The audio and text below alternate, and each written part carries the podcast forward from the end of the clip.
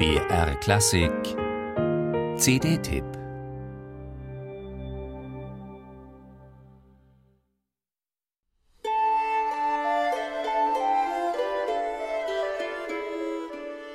Ob sie nun wirklich Brüder sind, das wird sich wohl nie ganz klären lassen. Fest steht, dass beide, Hugo wie Arnold de Lantin, aus der Gegend von Lüttich kommen, der gleichen Generation angehören und etwa zur gleichen Zeit in den 1420er Jahren vor allem in Pesaro und Venedig wirken. Und beide haben auch einen ähnlichen Kompositionsstil. Sie stehen in der Nachfolge ihres Landsmanns Johannes Cicconia, der in Italien die Veränderungen vom späten Mittelalter hin zur Frührenaissance eingeleitet hat. Die Stücke von Arnold und Hugo de Lantin finden sich in verschiedenen norditalienischen Manuskripten Seite an Seite mit Werken von Dufay und Banchois.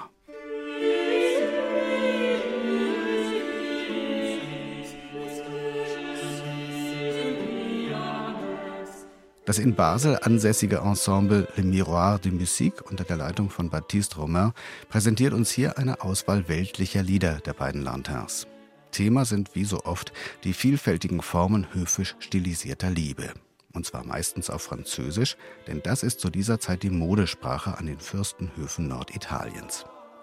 Die Lieder sind größtenteils dreistimmig gesetzt, wobei sich die beiden Unterstimmen jeweils den gleichen Tonraum teilen. Beide Komponisten verfügen über ein gutes Gespür für eine schöne und flüssige Gestaltung der melodischen Linien.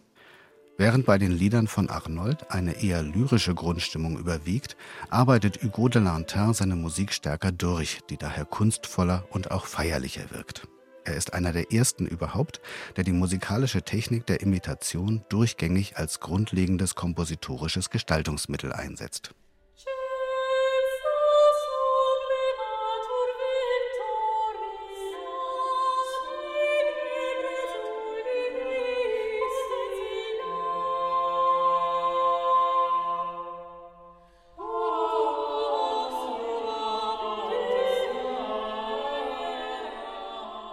Auffallend ist der kultiviert unangestrengte Ensembleklang von Le Miroir de Musique.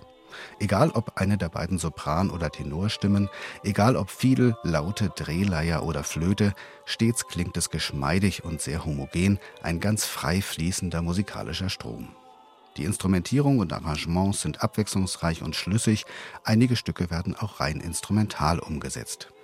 Selbst die rhythmisch und kontrapunktisch komplexeren Lieder singt und musiziert das Ensemble mit scheinbar größter Mühelosigkeit und lupenreiner Intonation. Le Miroir de Musique, das bedeutet der Spiegel der Musik. Und wie einst die Lieder von Arnold und Hugo de Lantin die kulturbegeisterten Fürsten der beginnenden Renaissance erfreute, so erfreut uns heute ihr musikalisches Spiegelbild. Vor allem, wenn der Spiegel ein so hervorragender ist wie Le Miroir de Musique.